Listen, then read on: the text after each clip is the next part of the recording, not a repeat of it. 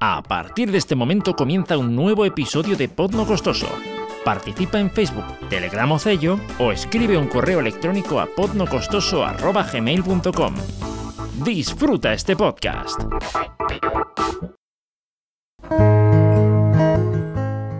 Hola, ¿qué tal?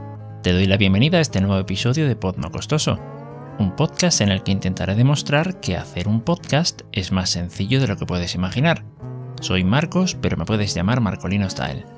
Y bueno, hoy lo prometido es deuda. Mm, voy a hablarte del teorema de Nyquist, por lo menos lo que he podido averiguar yo. Bien, ¿qué es esto del teorema de Nyquist? Bueno, eh, básicamente, si te, suena, te familiar esto de que, por ejemplo, si tienes un audio con un rango de frecuencias, vamos a decir, que llega pues hasta los 20.000 hercios, tienes que utilizar el doble de, frecuencia de muestreo. Bien, ¿qué querría decir eso? Pues que si el rango de audición del ser humano a edades tempranas, evidentemente, es hasta los 20.000 hercios, pues uno tendría que utilizar 40.000 muestras. Y esto pues sería siguiendo el teorema de Nyquist. Mm, hasta ahí todo muy bien, pero no todo el monte es orégano. Y de eso es de lo que vamos a hablar. Bien, el teorema de Nyquist empezó en el, digamos, su gestación, vamos a decirlo así, o su, descubrimiento, eh, de la mano de Henry Nyquist en, el año 1929. Eh, se amplió un poco más en el año 1949 y parece ser que en ese momento ya adquirió la categoría de teorema de la mano de Claude. Shannon. ¿Qué es lo que pasa? Este teorema realmente estaba pensado para el mundo analógico, eh, para la radio, por ejemplo, para la telegrafía, que eran pues aplicaciones pues un poquito más mm, prácticas para, para, aquel entonces. Entonces, ¿qué es lo que ocurre? Em, se intentó ver hasta qué punto se podía recuperar una señal. Esto era un detalle bastante importante. Eh, en este caso, nosotros utilizamos frecuencias de muestreo. Mm, se me ocurre que en ese momento lo que se tenía en mente era a una portadora. ¿Vale? Es decir, la, frecuencia eh, que, emite, pues una, tiene una emisora de radio. No voy a entrar en detalles técnicos de temas de radio porque yo creo que si no voy a aburrir a más de alguno. Pero bueno, pues entramos aquí en el, en, el medio de la cuestión. Nosotros eh, utilizamos el teorema de Nyquist, hay mucha gente que lo utiliza como si no pasara nada aquí, cuando en realidad eh, pues el teorema de Nyquist fue concebido para plantear las cosas eh, en el orden de muestras. ¿Vale? Y nosotros uno piensa, bueno, pues si habla de muestras, pues en el audio digital también utilizamos muestras. Sí, pero en el audio digital utilizamos también lo que se llama la cuantificación, es decir, la amplitud no es, digamos, no adquiere un valor de un conjunto de valores infinito, vamos a decirlo de una forma más clara digamos que vamos desde el tope hasta, hasta infinito, ¿de acuerdo? O menos infinito. Eh, ¿Qué es lo que ocurre? Todo ese rango de valores en el mundo analógico es, una vez más, perdón la redundancia, infinito. Podríamos tener una amplitud que fuera de menos, eh, pues yo qué sé, menos 30,761264784. Bien, en el mundo digital tendríamos un aproximado. Y por eso, por ese ligerísimo e insignificante detalle y por alguno que otro más, el teorema de Nyquist no funciona en el audio digital. No por lo menos tal y como Nyquist lo planteó o como Shannon lo habrá planteado. Entonces, vamos a ver qué es lo que ocurre. Para ese, para ese caso, pues eh, lo que ha estado haciendo la industria, hasta donde he podido entender, es utilizar, mm, digamos, aplicar ciertos márgenes de aumento de muestras. Me explico.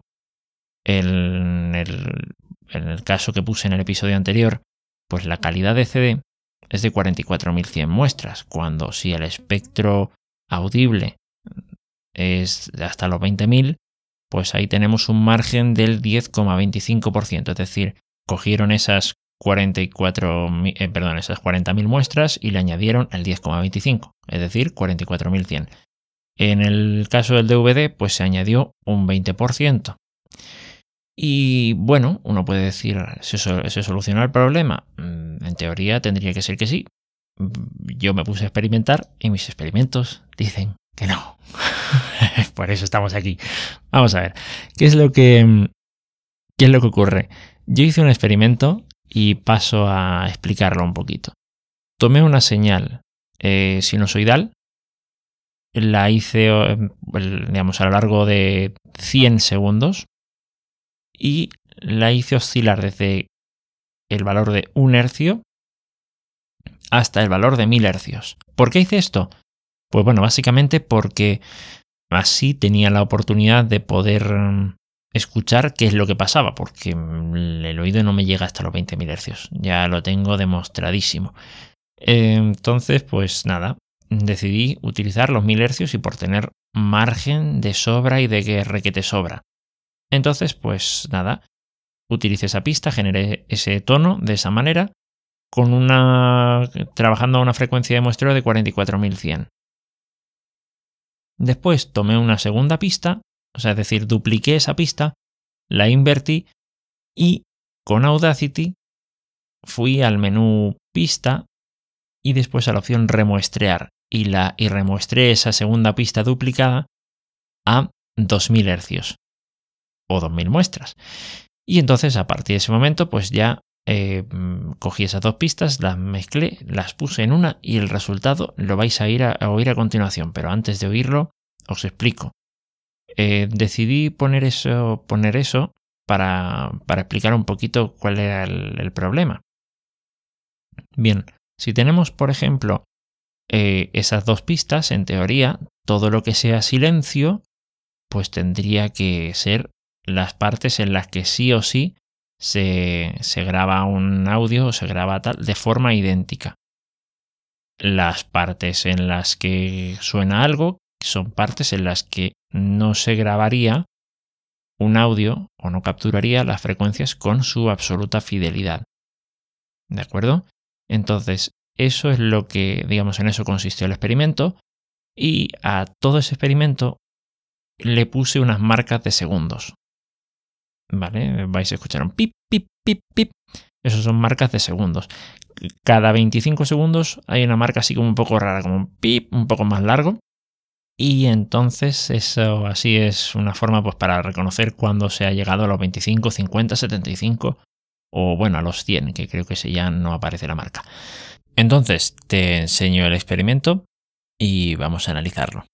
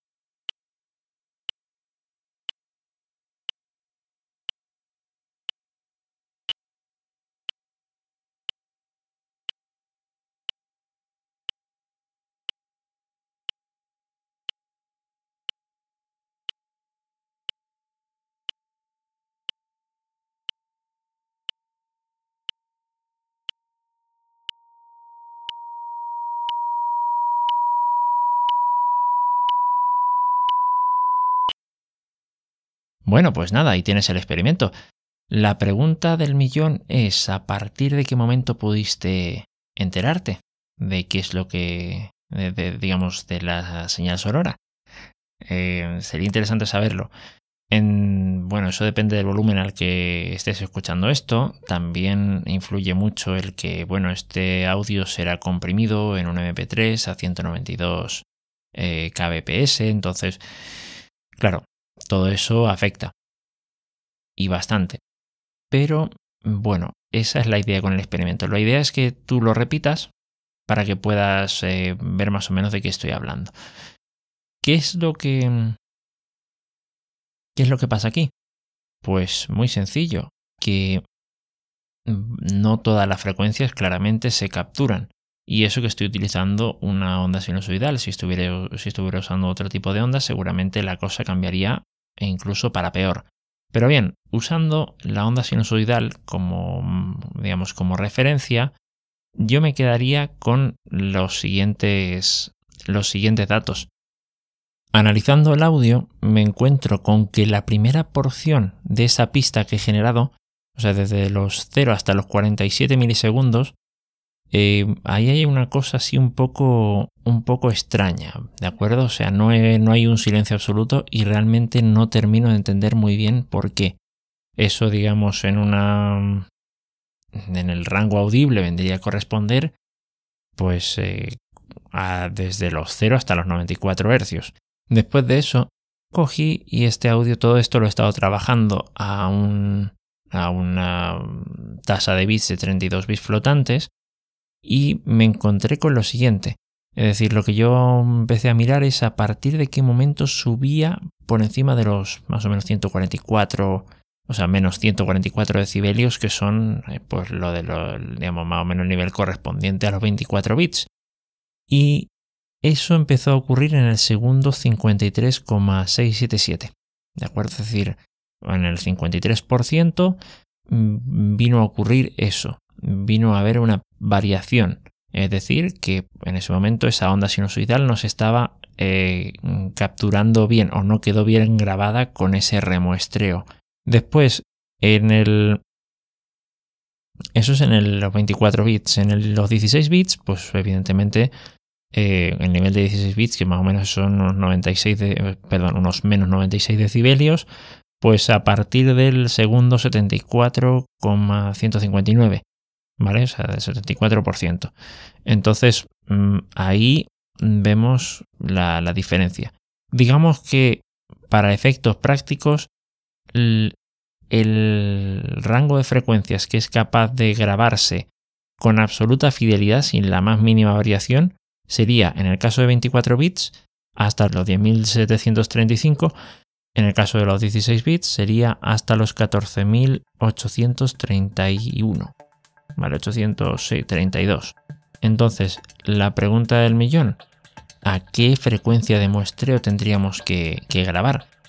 Bueno, pienso que para el audio, que en el fondo vamos a terminar exportándolo todo a 44100 y con 16 bits, pues pienso que no estaría mal si es solo audio. Si es música o si queremos grabar alguna cosa más, Em, si queremos hacer algo, no sé, un poquito más eh, especial o tenemos algún sonido que grabar nuestro y después lo queremos remuestrear, vamos, lo óptimo pues sería para los 16 bits llegar como mínimo a las 53.938 muestras y en el caso de los 24 bits llegar a las como mínimo a las 74.520. Creo que eso ya explicaría por lo menos a mí sí que me lo, a ayudado a entender el por qué hay mucha gente, sobre todo en el mundo profesional, que prefiere utilizar 96.000 muestras por segundo en lugar de pues 44.100, que es la calidad de CD, que por qué no la usan, pues prefieren utilizar 96.000 muestras y a 24 bits, o sea que según el experimento que estoy haciendo estarían bien y además está justificado que lo hagan. Quizá con un poquito menos de muestras también se podría trabajar. Pero sí, 96.000 muestras está más que bien y ya se, puede, se pueden hacer muchas cosas.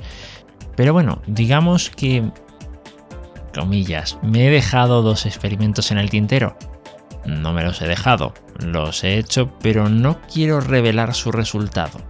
Me gustaría que tú me comentaras qué resultado has tenido con ellos. ¿Qué pasaría si hiciésemos lo mismo, ese mismo experimento, pero con una onda cuadrada o con una onda de diente de sierra? Tal cual. ¿Qué pasaría ahí? ¿Qué, qué, qué, resultado tendríamos? Em, espero que me lo comentes. Te va a gustar la respuesta. la respuesta que tú mismo vas a conseguir, o tú misma. Y eso es, por lo menos he estado experimentando con esto.